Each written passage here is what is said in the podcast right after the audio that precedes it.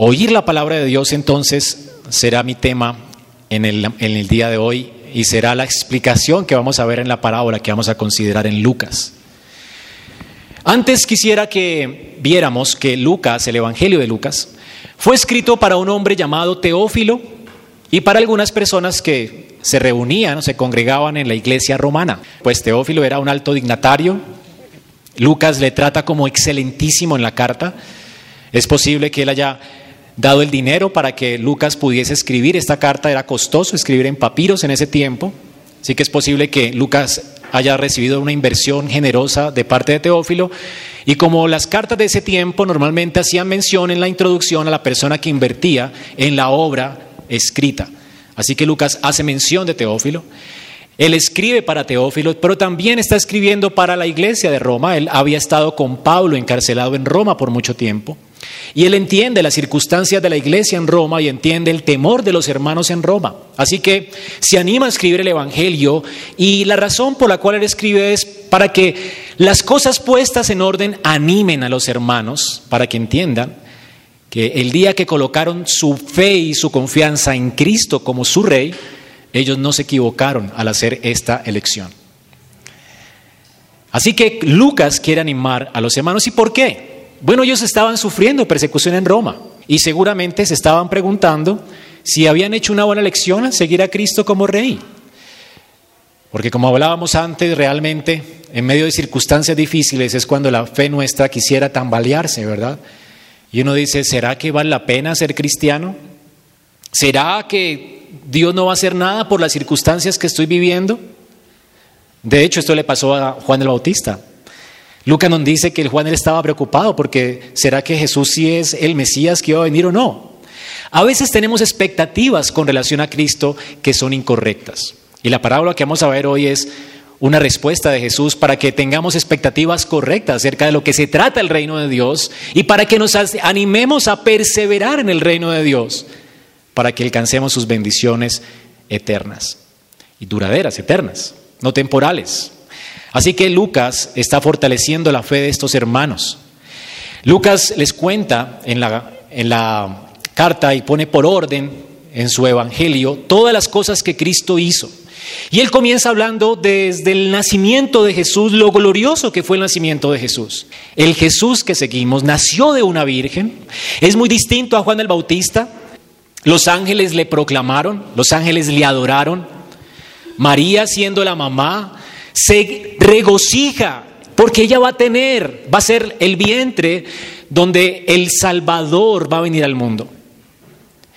Y realmente María entiende que ella es pecadora y también se regocija en Jehová, su Salvador, porque se acordó de ella. María está contenta. Elizabeth, una vez que María la visita, después de que el Espíritu de Dios viene sobre María y engendra al, al niño en su vientre, María va a recibir ánimo de su prima Elizabeth. Y Elizabeth cuando la ve, el, niño que está en el vientre, que era Juan el Bautista, salta de gozo porque entiende que el que iba a venir es el Mesías.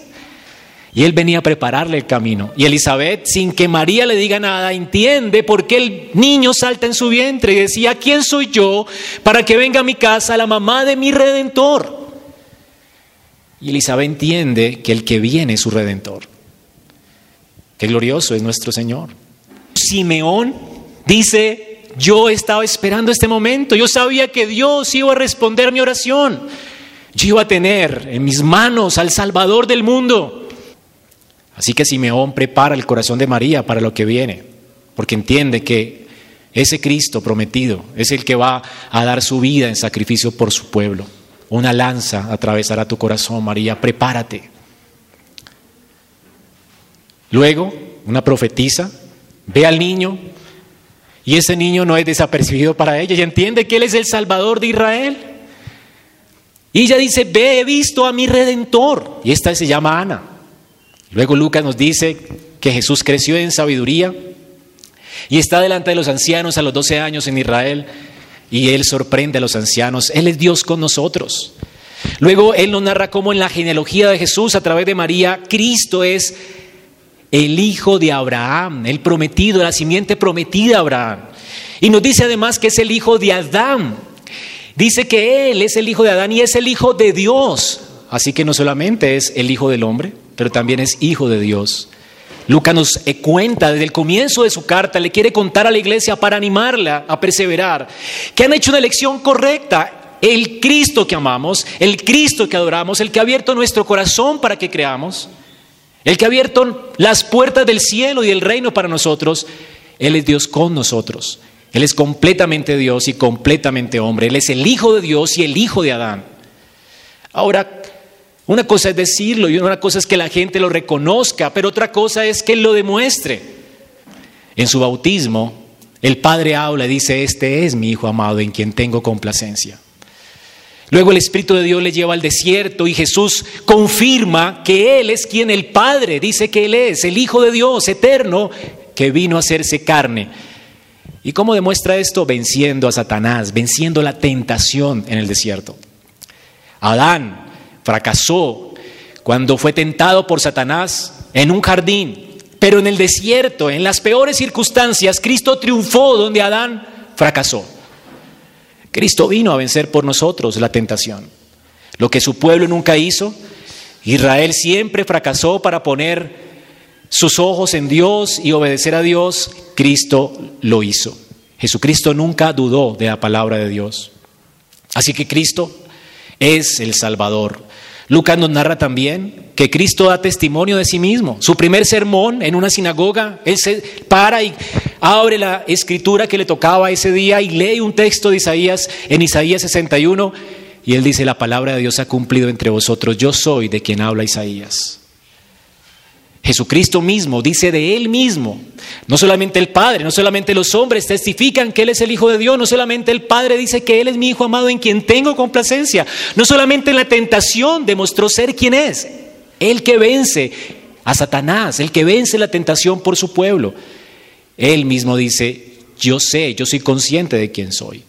De hecho, desde niño sabía que era el Hijo de Dios. En los negocios de mi Padre tengo que estar, mamá. Él no vino de repente a descubrir su misión, porque Él es Dios quien se hizo hombre. Él no descubrió su misión, Él vino a una misión.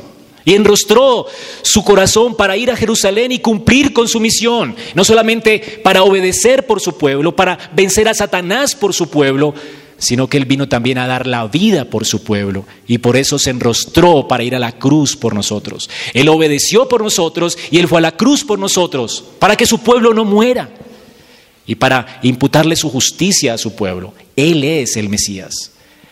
Así que la iglesia podía estar descansando en que Jesucristo es el Salvador.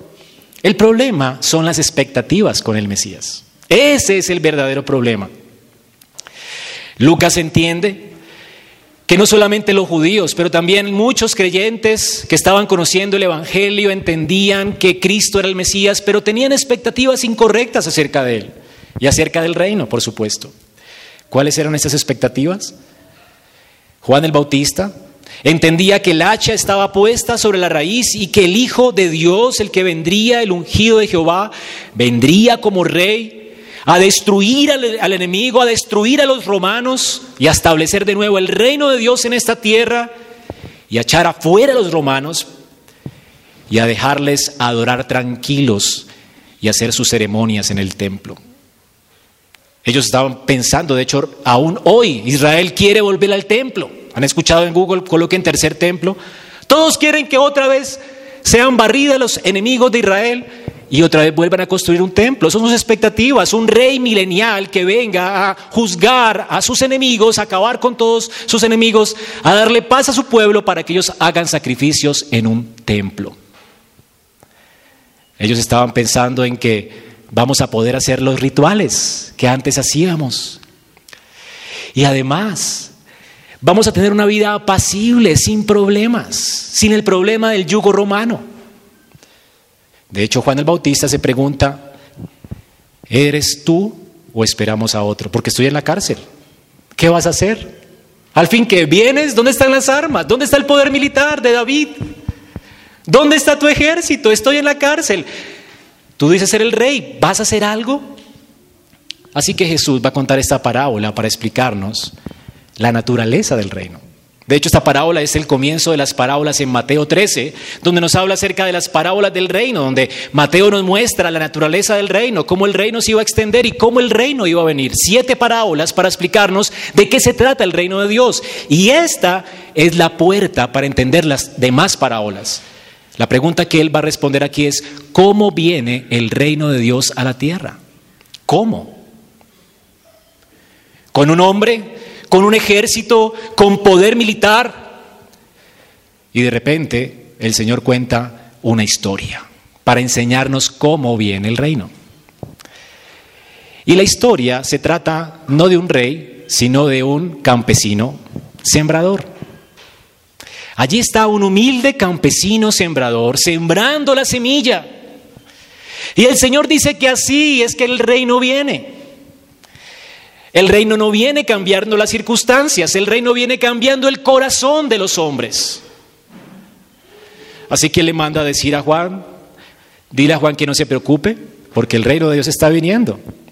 El Evangelio está siendo predicado.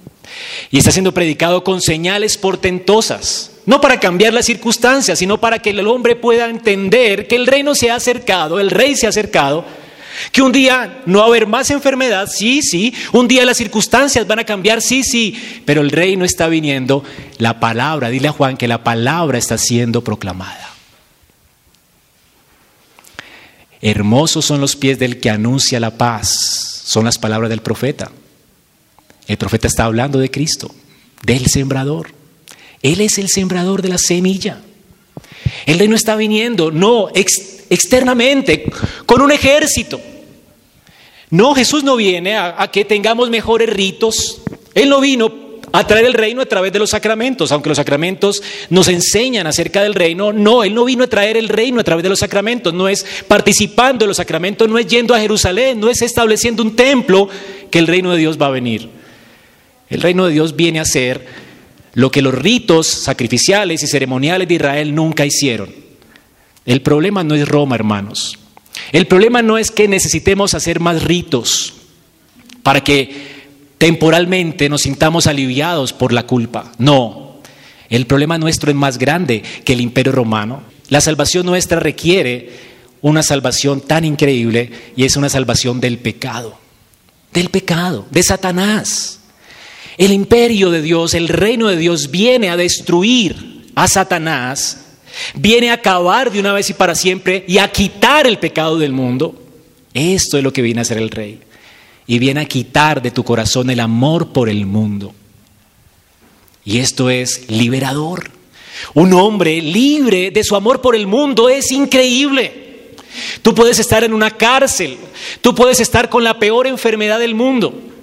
Tú, las circunstancias tuyas pueden ser terribles, pero si tu corazón ha sido liberado del amor por el mundo, si tu corazón ha sido librado de la culpa por el pecado, si tu corazón ha sido librado del estorbo de Satanás para que tú glorifiques a Dios y del engaño de tu corazón, eres la persona más feliz y bienaventurada. A esto vino Cristo. Y esto es lo que nos enseña nuestra parábola, la parábola del sembrador. No, Él no viene como un rey primero, Él viene como un sembrador primero. Él viene con su reino a sembrarlo en el corazón de los hombres, para que a pesar de las circunstancias los hombres den fruto y glorifiquen a Dios. Cristo es rey y su reino viene a través de tu corazón. Hermanos, y esto es glorioso, porque cada vez que alguien proclama la palabra, ¿qué está pasando si el reino de Dios viene por la proclamación del Evangelio? Cada vez que alguien unido a Cristo hace la tarea de Cristo, que siembra, porque Él es el sembrador, de hecho, Él mismo es la semilla, porque el Evangelio es Él mismo. Esa es la buena noticia, Él es la buena noticia del pecador.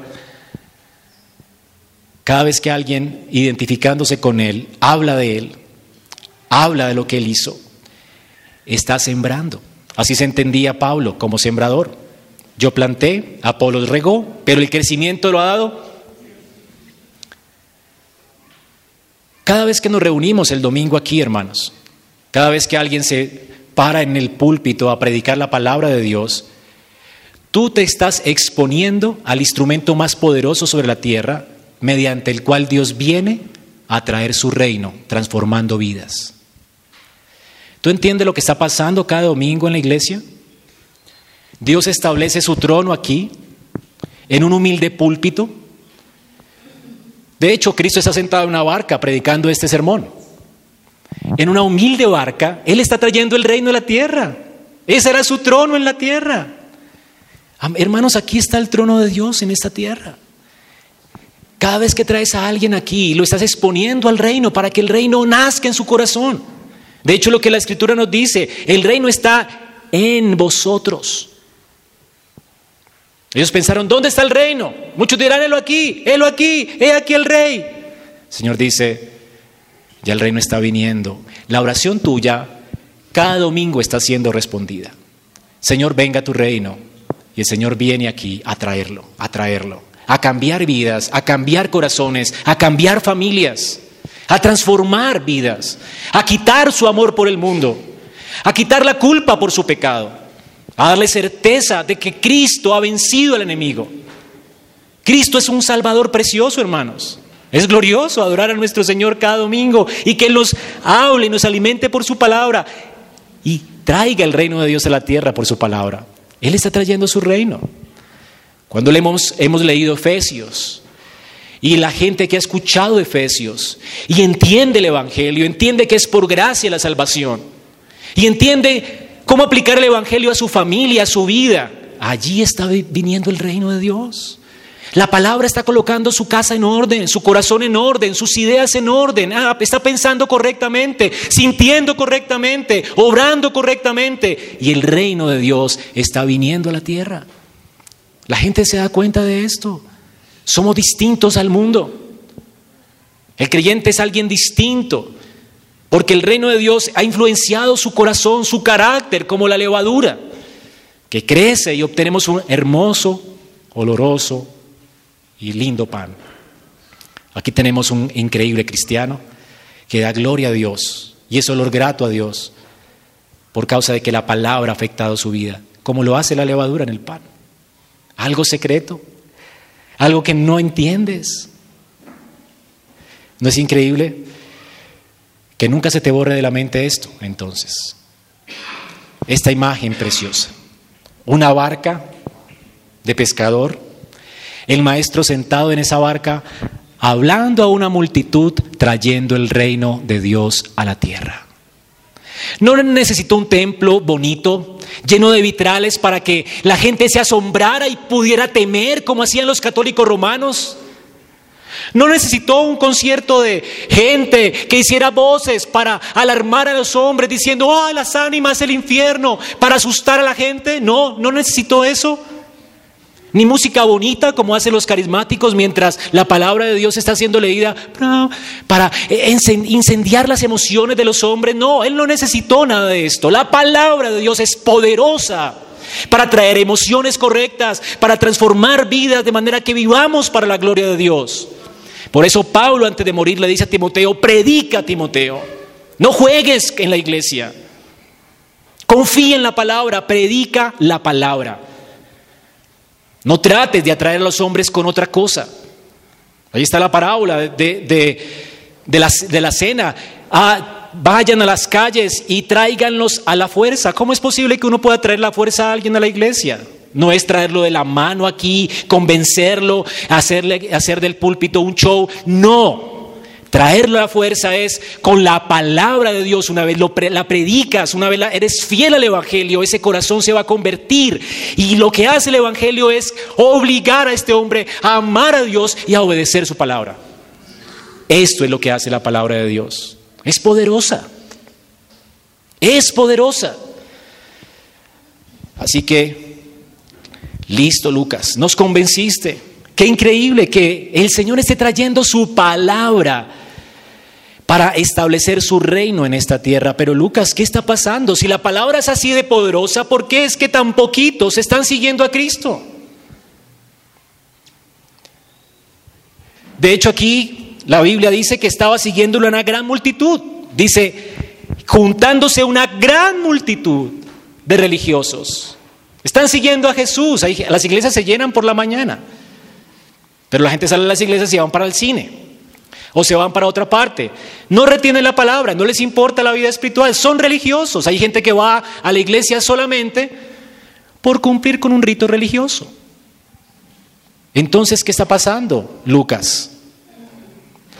Bueno, para esto es la parábola. El Señor nos explica todo en la parábola. ¿Por qué la gente no cambia a la luz del poder de la palabra que está siendo sembrada en los corazones?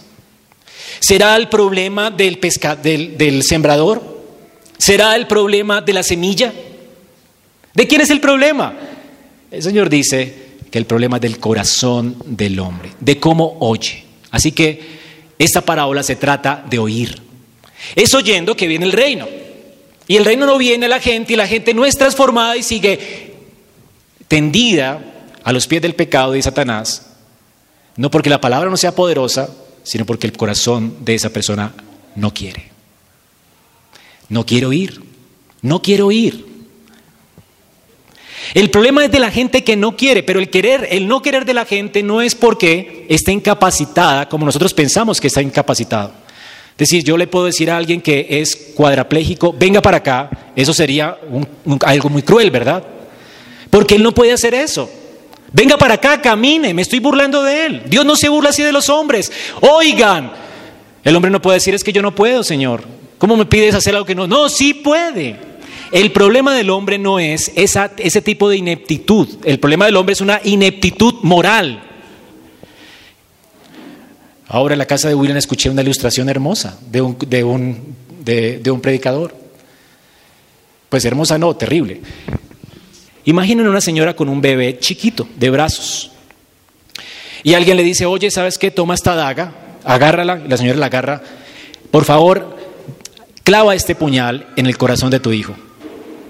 Y la señora dice, no, no puedo. Sí, sí puedes, mira, la carne es blandita, el cuchillo está bien afilado. Por favor, apuñalea a tu hijo, mátalo. Es un no poder moral. Ella ama a ese hijo, ella no puede matarlo. No puedo. O sea, estoy incapacitada para hacerlo, no porque no tenga el poder para hacerlo, sino que amo tanto a mi hijo. Cuando el Señor dice, oigan, la gente no puede decir, oh, es que soy inepta, no, ¿cómo me pides hacer algo que no puedo? No, sí puede. El problema es que ama el, el mundo. El problema es que ama su propio corazón. Ese es el gran problema del hombre. Es un problema moral que odia a Dios, ama su pecado. Puede ser muy religioso, pero no puede porque no quiere a Dios.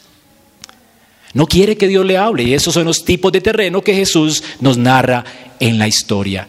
Cuatro tipos de terrenos y solamente uno ama a Dios y quiere obedecer su palabra. Uno.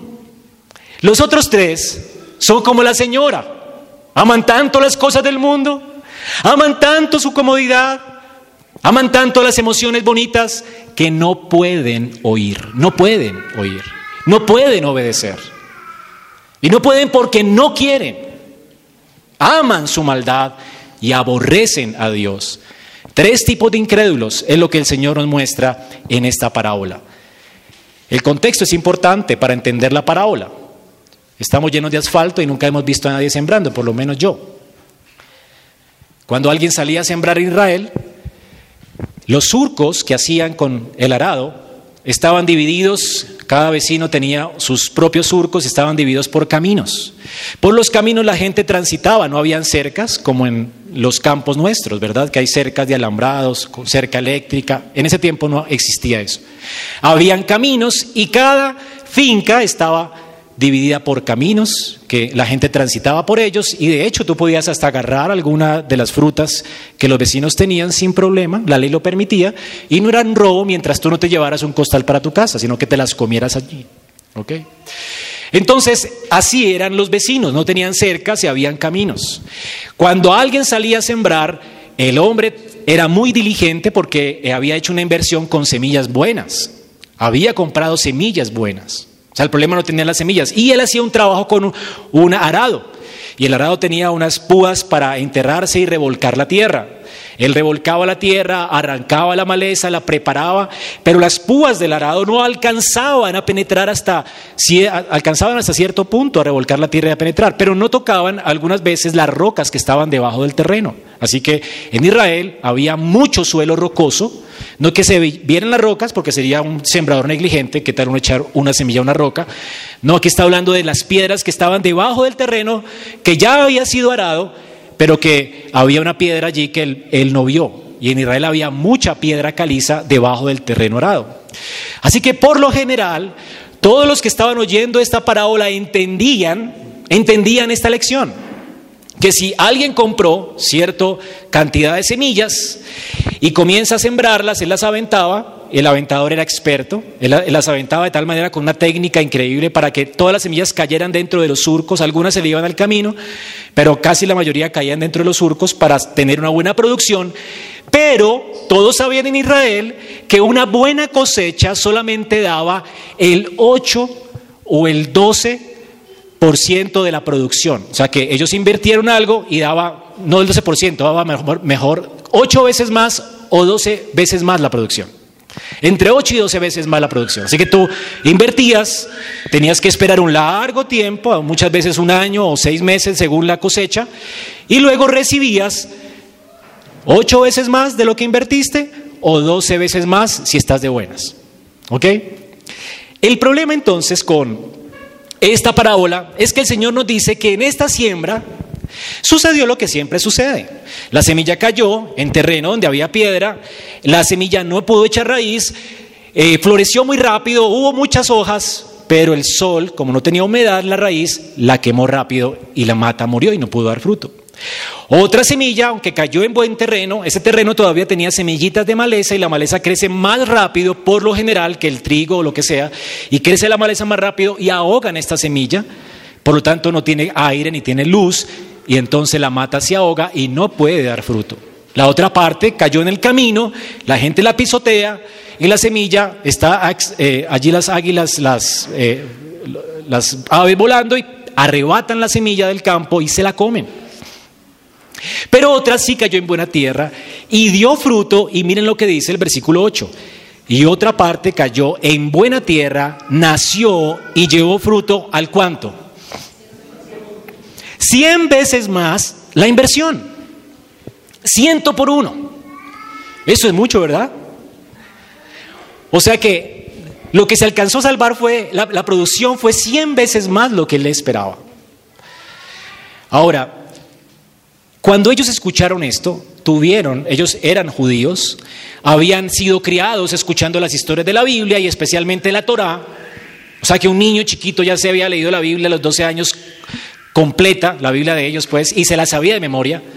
Entonces un judío que sabía la Biblia de memoria, cuando él dijo que ese terreno produció el ciento por uno de una vez, ya tuvo que haber pensado en alguien en la Biblia que le sucedió esto. Y tenemos la historia en Génesis 26, 12. Isaac. Dice que Isaac sembró en aquella tierra y cosechó aquel año ciento por uno. Y la razón, y le bendijo Jehová. Él cosechó ciento por uno, fue un milagro, fue una bendición de Dios. Esto era inimaginable en Israel. Solamente se podía el 8 o, o hasta el 12 si es que era muy de buenas. Pero esto era un milagro. Era como la pesca milagrosa. Así que Jesús cuando cuenta esta parábola está diciendo, así de potente es mi palabra. Mi palabra produce el ciento por uno. Y es una cosecha para la vida eterna. El propósito de Lucas es mostrar lo poderoso que es la, escritura, hermanos. Cómo ella trae el reino de Dios y, y lo que produce es una bendición de Dios. Así que lo que produce la buena semilla, claro, depende del terreno, pero también depende de la bendición de Dios. ¿Ok? Ya entendiendo cómo es que funciona la, el ambiente en Israel, vamos a explicar la parábola. La parábola normalmente es una ilustración de algo que es natural, que todos podemos entender, para explicar una verdad espiritual. Es como una comparación, pero extendida, larga, una historia para ilustrar una verdad espiritual. Las parábolas tenían que ser explicadas. En la Biblia, las parábolas necesitan explicación. Si Cristo no las explica, la gente queda en las mismas. No entendió nada. ¿De qué nos habló él? ¿De siembra? ¿Una lección de agricultura? Pero el Señor, mire lo generoso que es el Señor. Él les da una parábola para esconder el reino de sus enemigos. Mientras él estaba aquí en la tierra, él no quería morir antes de tiempo, así que esconde en juicio su reino de los enemigos. Y además la parábola sirve para que los que tienen hambre de conocer más le pregunten en intimidad.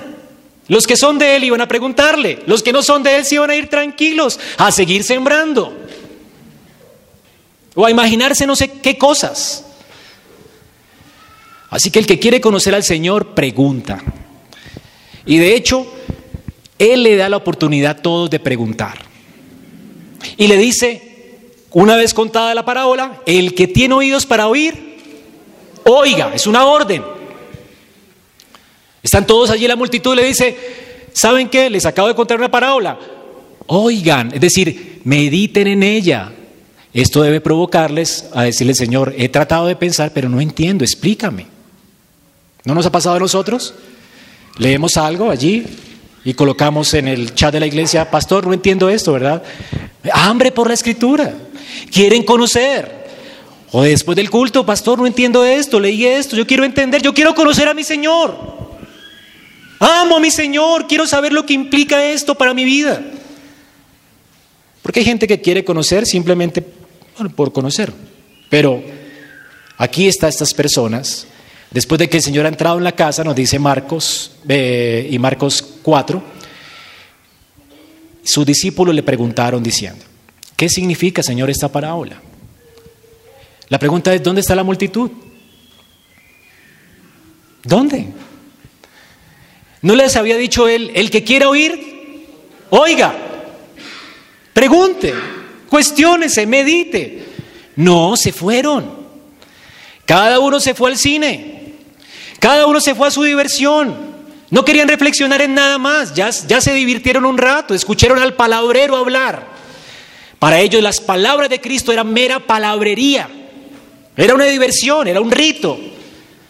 Hasta un amuleto de buena suerte. Si no voy a la iglesia mañana me va mal. De hecho, hay un hombre aquí endurecido de corazón como Simón, el fariseo. Él quería a Jesús en su casa. Este hombre es un personaje, Jesús era un personaje, estaba resucitando muertos, sanando leprosos, eh, curando gente con su palabra. Jesús era increíble, Jesús era increíble.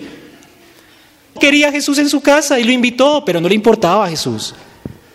Solo pudo tener un personaje y tomarse la selfie. Estuve con Jesús, mira, se tomó la selfie, pero ni lo sirvió, ni le adoró, ni le escuchó. Y antes se enojó porque Jesús estaba recibiendo pecadores. Imagínense. Siendo él un perverso pecador, se enoja si supiera que esta prostituta lo está tocando.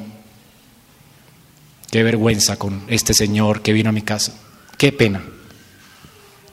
Juntarse con esta gente suela. Este era el corazón de Simón. La pregunta es entonces, ¿qué está pasando? Simón está escuchando el mismo evangelio que todos escuchan. La respuesta de Jesús es el corazón.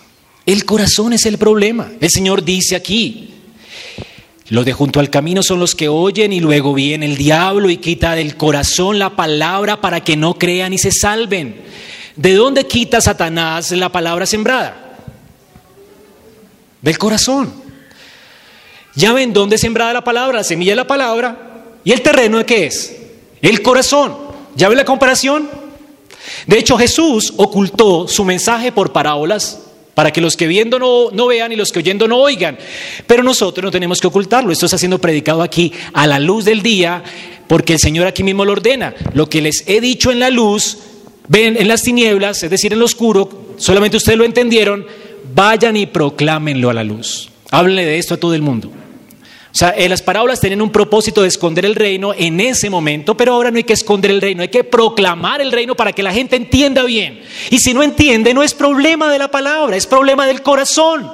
Es lo que está diciendo el Señor aquí. La semilla no es el problema. El problema es ese corazón de piedra que tienes. Ahora, en la iglesia hay esto, cuatro tipos de personas. Y digo en la iglesia porque esas personas estaban escuchando al predicador de predicadores en un culto público, en una barca, en el campo. El gran predicador está predicando la palabra. Y hay cuatro tipos de terrenos. Tres que son incrédulos y solamente una parte es creyente.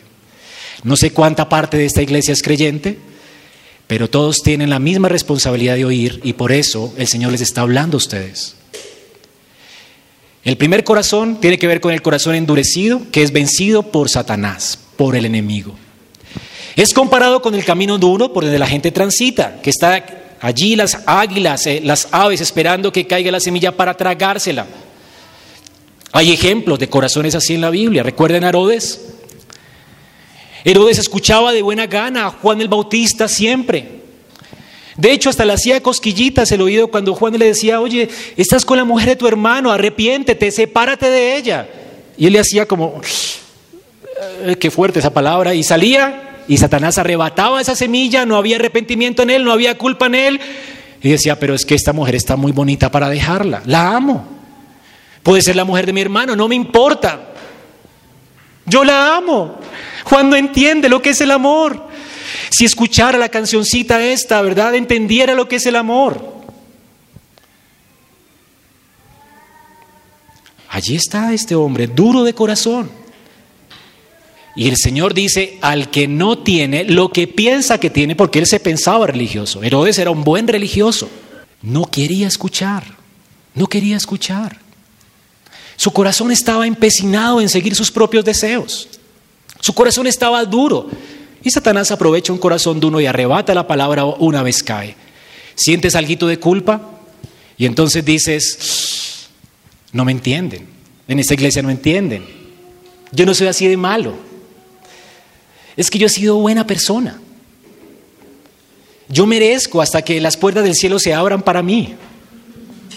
Sí, tengo mi amante, pero tampoco, tampoco, es muy exagerado este pastor Juan el Bautista. Ahora, estas personas siempre van a criticar al que habla. Herodes escuchaba a Juan y dijo, Juan es muy duro. Y si hubiera escuchado a Jesús, Jesús es muy amable. Y si me hubiera escuchado a mí, este habla muy raro, muy feo. Y si me hubiera escuchado otro, no sé, siempre tiene excusa. Si está viendo, es crítico de cultos. Herodes era un crítico de cultos. Él estaba no para recibir la semilla, sino endurecía su corazón y estaba criticando a ver qué pasa en la iglesia hoy, a ver qué con qué sale Andrés. Y si habla Andrés muy fuerte, se enojan. Y si habla muy alegre, se enojan también. Estaba muy contento el pastor, estaba muy enojado el pastor y siempre se enojan. Y el Señor dice a los fariseos que le escuchaban a Él, yo no los entiendo a ustedes. Les tocamos música para bailar y no bailan. Les tocamos música para entierro y no lloran. Vino Juan, todo serio, que no comía, no tomaba vino, no comía pan, ayunaba siempre. Y dijeron, este tipo está endemoniado, está raro. No es un hombre común, es muy raro Juan. Pero viene el Hijo del Hombre que toma vino, que come pan, que se sienta con los pecadores y dicen, este es demasiado ya, recibe a todo el mundo.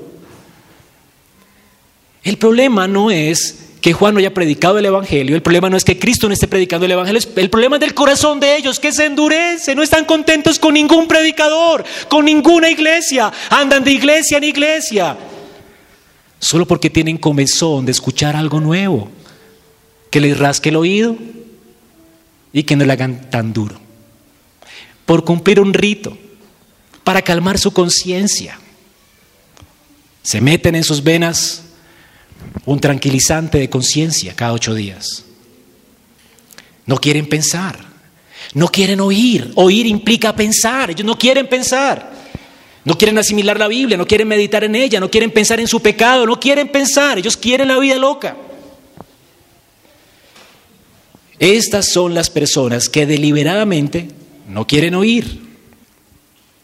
El corazón impulsivo es el otro corazón. Este corazón dice que vencido por el engaño, no por Satanás, pero vencido por el engaño. Satanás está aquí siempre buscando semillas que caigan en el camino, críticos de cultos. Y una vez viene la palabra, se la roba para que no piense más, para dejarlo anestesiado en su pecado. Y el problema es del corazón suyo. Satanás se aprovecha de su problema. Pero este otro, no, el enemigo de él no es Satanás, el enemigo de él es su propio corazón. Su corazón está confundido frente a lo que es el Evangelio. Este corazón, dice aquí, es la semilla sembrada en este corazón, pero cae como en piedra. Es decir, la semilla cae, echa raíz, pero la, la, raíz no es tan profunda. Y como no es tan profunda, la matica va a echar hojas muy rápido. Y como no tiene raíz ni humedad, porque hay piedra abajo, la mata el sol, la quema. Las circunstancias la queman. Son la gente que viene a la iglesia y la cuando vienen las circunstancias difíciles para su vida, salen corriendo de la iglesia. Ellas no pueden soportar que alguien les haga algo. Me miraron mal en la iglesia. Hermana, perdone, yo no puedo perdonar, no puedo perdonar. ¿Cómo me hicieron esto? Yo me cambio de iglesia, me voy. Ellas no entienden que el Evangelio se trata de perdonar 70 veces 7, es decir, eternamente. Porque Cristo te ha dado perdón eterno a ti. Sin tomar en cuenta tus pecados, Cristo te ve a ti santo y perfecto sin las obras de la ley. Pero ellos no entienden lo que significa la gracia. Jamás han entendido lo que es la gracia. Le preguntas, ¿qué tienes que hacer para ser salvo? Y siempre, cada vez que viene al culto, piensa en qué sobras. Hay que portarse bien. Uno se porta bien para que le vaya bien. Y como no le va bien, mientras viene a la iglesia, entonces ¿será que venir a la iglesia me está trayendo mala suerte? Y salen de la iglesia corriendo. Ellos quieren su mejor vida ahora. Y como la iglesia no encuentra sino piedritas en el zapato, que Dios ha puesto allí para santificarlo, ellos no quieren la santificación, quieren irse. Quieren levantar muros, no quieren perdonar, no quieren, no quieren hacer amistad, no quieren reconciliarse con nadie, odian en su corazón a su hermano. No son como estas personas, pecadoras, prostitutas, que habían disfrutado de la gracia de Dios y se habían arrepentido, y el corazón de ellas frente a la gente cambió completamente. Dice aquí la escritura que Juana, la, la señora que había sido endemoniada, había sido sanada, Magdalena también, que era prostituta, ahora seguían a Cristo y le servían. Ellas no querían ir detrás de Jesús como los de corazón endurecido o, de, corazón impulsivo, simplemente buscando una experiencia bonita, no. Ellas querían servir a la gente, querían amar a la gente. De hecho, dice que ellas servían a, a, Jesús con sus bienes, prestaban su casa para invitar a sus vecinos. Yo quiero que la gente conozca esto que me cambió a mí. Pero el hombre que tiene un corazón impulsivo está emocionado con la fe, entre comillas, porque no tiene fe, está emocionado con su religión, con sus amigos de la iglesia, pero no le importa a la gente. Jamás, jamás entiende el llamado del Evangelio de predicar y de sembrar. No le preocupan las misiones. Ni se imagina jamás, ni se le ocurriría sacar de su plata un diezmo para entregar a la iglesia para que el Evangelio siga corriendo. A él le parece absurdo esto. Este es el corazón impulsivo. Está emocionado con los hermanitos, emocionado con la música, emocionado porque le está yendo bien, pero no quiere pagar el precio de seguir a Cristo. El que quiera venir en pos de mí, niéguese y muera. El Señor dice en Filipenses, a ustedes se les ha concedido a causa de Cristo no solo que crean en Él, sino que padezcan por Él. Este hombre no quiere padecer por Cristo. Él quiere oír, por diversión tal vez, pero no quiere servir, no quiere padecer por Cristo, no quiere perdonar, no quiere amar, no quiere incomodarse para hablar a otros del Evangelio, no quiere. No quiere no puede y no puede porque no quiere. La moralidad de él, su sistema de, de vida, la manera en que él tiende la vida, no lo deja despojarse de sí mismo. Es un corazón engañoso. Le puede gustar la doctrina, la música de la iglesia, los himnos bonitos, la amistad de, los hermanos, pero no quieren servir, no quieren. Y no quieren porque su corazón no tiene raíz. Las circunstancias lo van a ahogar, lo van a matar. Así que Un creyente, cuando vienen las circunstancias difíciles, dice Sugel Michelin, que es muy parecido a un perro con su hueso. Hay creyentes que a veces se les ocurre jugar con su cristianismo. Pero cuando vienen circunstancias difíciles en su vida, enfermedad, eh, problemas en su casa, eh, eh, vecinos terribles, hermanos terribles que, que están queriéndole hacer la vida imposible a él, su cristianismo no se tambalean. Le quieren quitar el hueso, le quieren quitar su fe. Lo están presionando para que abandone a Cristo. Pero ¿has visto a un perro si le quitas el hueso? Él está jugando con el huesito. ¿Qué hace el perro? Si aferra al hueso, no lo quiere soltar. Es un creyente como Job. Venga lo que venga. En lugar de apartarse por las circunstancias, por la gente, por las presiones, por los hermanos, se aferra más a su fe. Señor, este hermano es terrible, ayúdame a perdonarlo. Señor, no, quisiera ni hablarle, pero ayúdame, quiero ser como tú, que me hablaste a mí cuando era tu enemigo. Ayúdame a hablarle, a servirle, dame más oportunidades para amarle, para hablarle. Señor, me están persiguiendo, no importa, me aferro a mi fe. Este es un verdadero creyente, pero este hombre no es creyente. Él abandona la fe. El otro corazón es el distraído. Es un hombre vencido por el mundo. La palabra cae. Escucha la misma palabra que todos escuchan. Pero ¿qué hace este? Está preocupado con las cosas del mundo. Mi carro, no hice esto hoy. Mañana tengo que entregar este proyecto. Está aquí en la iglesia, pero no está. Es decir, hay maleza en su corazón, un amor apasionado por el mundo. Está bien preocuparse cuando tenemos que preocuparnos. Ocuparnos cuando tenemos que ocuparnos. Pero está mal que gastes dos horas de tu tiempo y pierdas el tiempo viniendo aquí a escuchar en balde. Es una tontería. Entonces estás aquí, pero no estás aquí. ¿A qué hora se deja de hablar este hombre? Se me está haciendo tarde. Las boletas son hasta las 12. No las voy a conseguir. Van a cerrarme la ciclovía. Uy, qué horrible, se me está acabando el tiempo. Esto es muy largo, yo no me imagino una eternidad así en el cielo, adorando a Dios, horrible esto. ¿Qué hace esta gente? La gente no entiende, es un hombre que ama el mundo. La semilla cae, pero esas preocupaciones mundanas jamás le permiten dar fruto. Jamás. Y es posible que esté en la iglesia, pero la identidad que él tiene, la seguridad que él tiene, la tienen las cosas de este mundo y no en Cristo. Cristo no es su seguridad.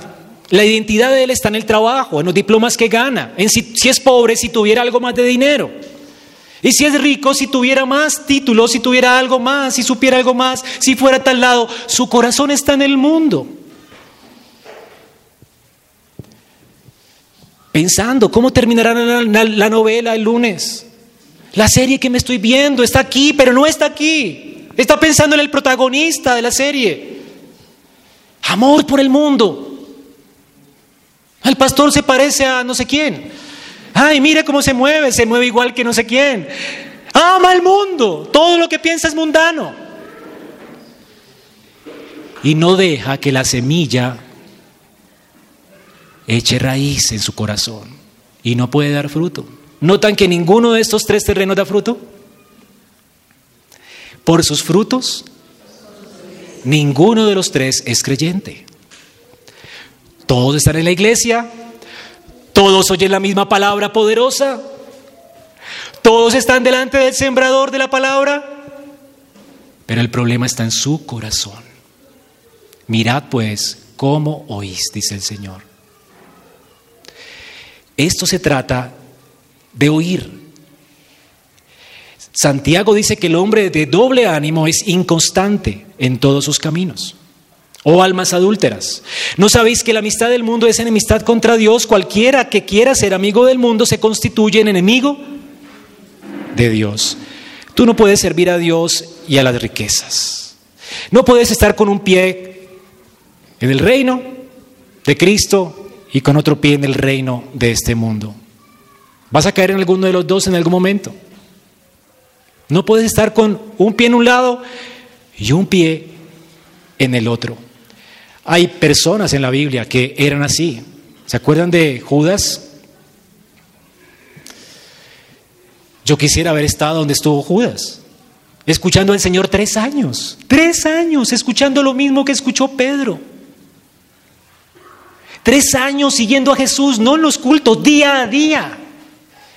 Y lo único que este hombre pensaba es, ¿a qué hora se descuida este para robar la bolsa? ¿Sí? ¿A qué horas pasa la bolsa los diezmos para meter más allá la mano?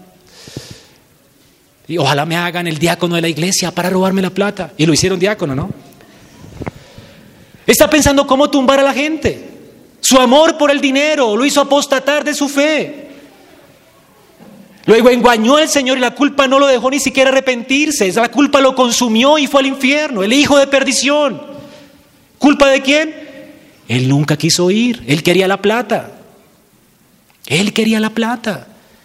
Hay gente que está aquí por la plata. Tan bueno ser pastor como les, les va de bien. Todo lo que piensan es en dinero. Esto es lo que pensaba Demas. Bueno, Cristo, Jesús tuvo su Judas y Pablo tuvo su, su Demas. Demas era el discípulo fiel de Pablo. Y con nostalgia Pablo escribe, Timoteo, Demas me desamparó amando más este mundo. Estaba detrás de las ofrendas también. De razón quería acompañarme a todos los viajes misioneros. Bueno, estoy elocubrando, pero amó el mundo. ¿Sí? Era el de la plata.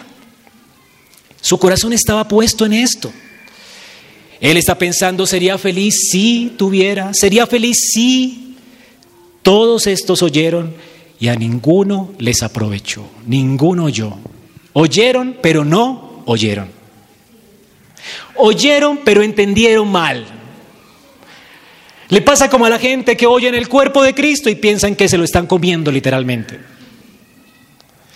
Oyeron diciendo, mira la fe sin obras es muerta, hay que portarse bien para que Dios lo reciba uno en gloria. Oyeron mal.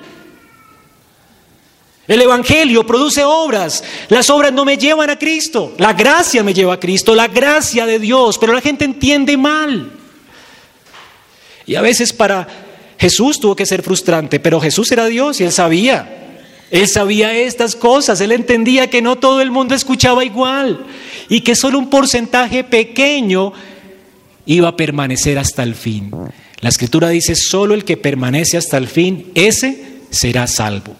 Porque el, que permanece hasta el fin está demostrando que la fe que él tiene es una fe firme. La salvación es por gracia, pero la gracia nos lleva a escuchar a Cristo, a amarlo a Él, atender a su voz y a obedecerle. ¿Ven lo que dice quiénes son los hermanos de Jesús y la mamá de Jesús? Mis hermanos y mi madre son los que oyen la palabra de Dios y la hacen. Estos son los que tienen un corazón que reciben la palabra de Dios y dan fruto.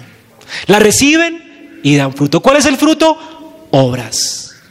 ¿Cuál es el fruto? Un corazón lleno de paz, un corazón lleno de gozo, un corazón regenerado, lleno del Espíritu de Dios, lleno de los frutos del Espíritu de Dios. Frutos de labios se confiesan su nombre, un corazón generoso, un corazón que ama a la, gente, un corazón que ama a Dios y adora a Dios. Es un corazón que medita, reflexiona, no se queda en la superficialidad, que sale del culto y reflexiona en lo que vio hoy. Realmente mi corazón es malo, Señor, prepara mejor mi corazón. No me quiero trasnochar más, quiero llegar temprano, quiero enterarme de qué se trata el culto para prepararme, para recibir tu palabra, para que dé fruto para tu gloria no es un corazón irreflexivo. ¿Entiendes lo que te estoy diciendo? ¿Cuánto reflexionas tú en la palabra? ¿Qué tipo de tierra eres tú? ¿Sabías que es tu responsabilidad preparar tu corazón? La escritura dice que en 2 de Crónicas 12, 14, dice que Roboam, un rey, hizo lo malo porque no dispuso su corazón para buscar a Dios. No sé cuánto llevas en la iglesia, pero sigues fornicando, sigues viendo pornografía, sigues eh, esclavo al pecado, sigues esclavo a la mentira, sigues con la avaricia en tu corazón, sigues despistado, no sigues entendiendo nada de lo que significa el Evangelio, sigues mal. Y te preguntas, ¿por qué? ¿Por qué estoy haciendo lo malo? ¿Cuál es la respuesta de la Escritura?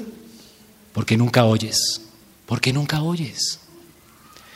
Tu salvación es por fe y uno obra para la gloria de Dios por fe. Fe, fe de principio a fin. Yo creo para salvarme y creo para vivir piadosamente. ¿Y en qué tengo que creer para salvarme y en qué tengo que creer para vivir piadosamente? En la palabra. Así que ¿de qué depende mi salvación y de qué depende mi santificación? De la palabra. La fe viene por el oír la palabra. Como yo creo por la palabra.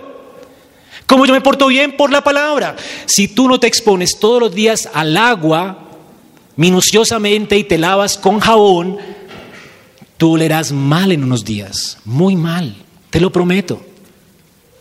Asimismo, un creyente no puede salvarse sin palabra y un creyente no puede limpiar su vida sin palabra.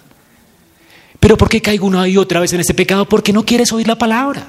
Odias la palabra, no se te ocurre nunca que la palabra hay que reflexionarla, hay que rumiarla como hacen las vacas, con sus estómagos con el alimento que cae a sus estómagos. Una y otra vez, una y otra vez, procesarla. No entiendes lo que es salir de un culto y reflexionar y hablar con mis hermanos. ¿Qué aprendí hoy? Me encantan mis tardes con Carolina porque reflexiono más. Quiero que la palabra también sea para mí. Yo no estoy predicando para ustedes, me estoy predicando a mí mismo también, hermanos. Y quizás tú estés pensando, no, si escuchara mi esposo, ¿por qué no vino hoy? Estará para él, no es para ti. La semilla está cayendo en tu corazón, ¿qué vas a hacer con ella? ¿Está preparado tu corazón? ¿Vas a retener la palabra o tu corazón va a ser como el teflón que no se le pega nada? ¿Por qué? El problema es del corazón. Ese oír, hermanos, oír. Ese es un asunto de vida o muerte. Oír es de vida o muerte. Es oír lo que depende de tu salvación. Es oyendo que entras al reino. El reino de Dios viene por el oír, por la palabra.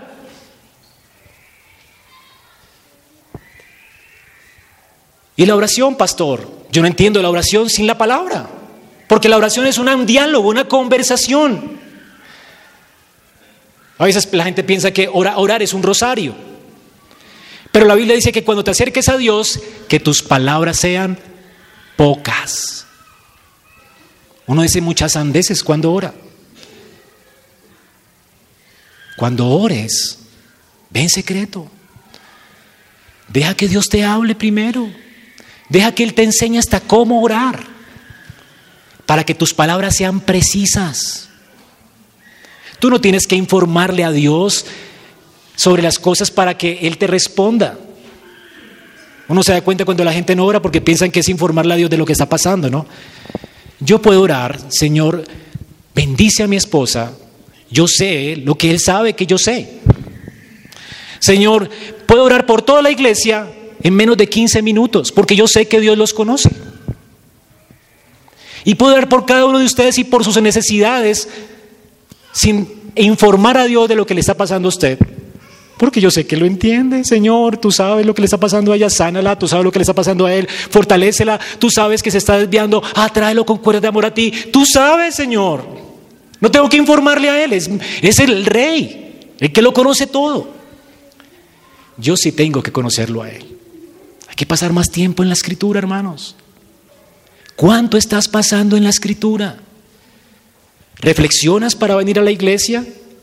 Siempre les digo, cuando reciban un WhatsApp de la iglesia, el culto se va a tratar de Lucas capítulo 8. No lo ponemos aquí por un chisme.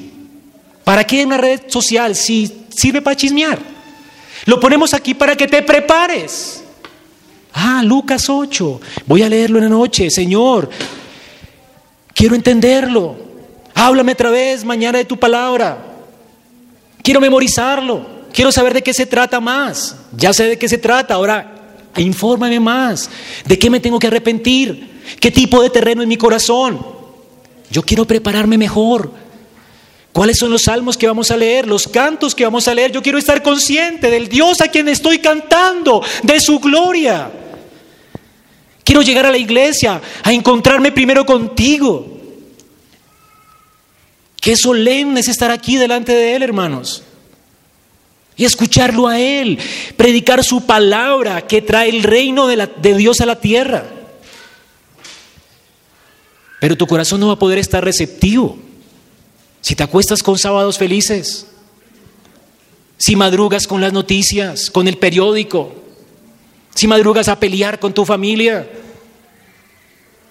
si no te acuestas temprano para madrugar, ¿cómo va a estar así tu corazón preparado?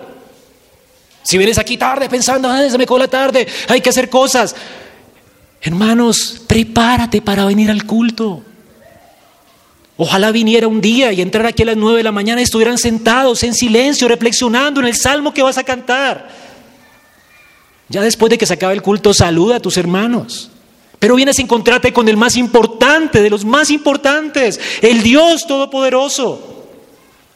Prepara tu corazón, esto es de vida o muerte. ¿Lo entiendes? Sin palabra no va a poder cambiar tu vida. La palabra de Dios transforma, la palabra de Dios quebranta el alma, la palabra de Dios cambia tu vida, transforma tu vida, exponte a ella y tú eres responsable. Y claro, el terreno que recibe bien la palabra fue también arado por el sembrador. Así que tú eres responsable y Dios es soberano. La escritura nos dice cuando nos habla de Lidia. Lidia era una mujer vendedora de púrpura. Y mire lo que dice la palabra de Dios en Hechos de los Apóstoles 16, 14. Una mujer llamada Lidia, vendedora de púrpura de la ciudad de Teatira, que adoraba a Dios, estaba oyendo. Bueno, los que han estudiado aquí en la academia saben que se está oyendo es un verbo que tiene que ver con prestar atención, con estar allí, estar oyendo. No es que oyó y ya, sino que se mantuvo oyendo, estaba atenta. Ella fue con un corazón adorador y se acercó al apóstol con un corazón de adoración. Ella quiso ir para adorar a Dios, contemplar a Dios y escuchar atentamente, ¿qué tienes para mí hoy, Señor? Y ese fue el día de su salvación. Ella preparó su corazón y ¿sabes qué hizo Dios soberanamente? Dios lo abrió. Porque el que tiene, se le da más. Si tú quieres, Dios también quiere. Nadie se acerca a Dios y Dios dice, ¿sabes qué? No te quiero salvar. No te quiero abrir el corazón. Si tú preparas tu corazón y te humillas y dices, Señor, quiero, pues yo también quiero. Yo también quiero. Dice aquí la escritura, ella adoró, estaba oyendo y el Señor abrió el corazón de ella para que estuviera atenta a lo que Pablo decía. ¿Acaso no estaba atenta?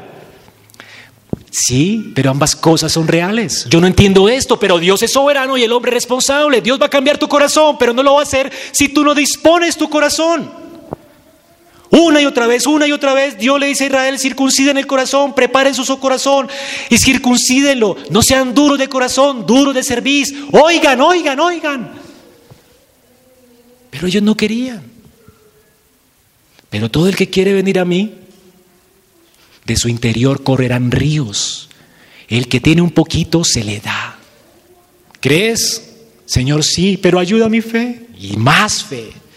Esto es lo que dice el Señor al terminar la parábola, ¿no?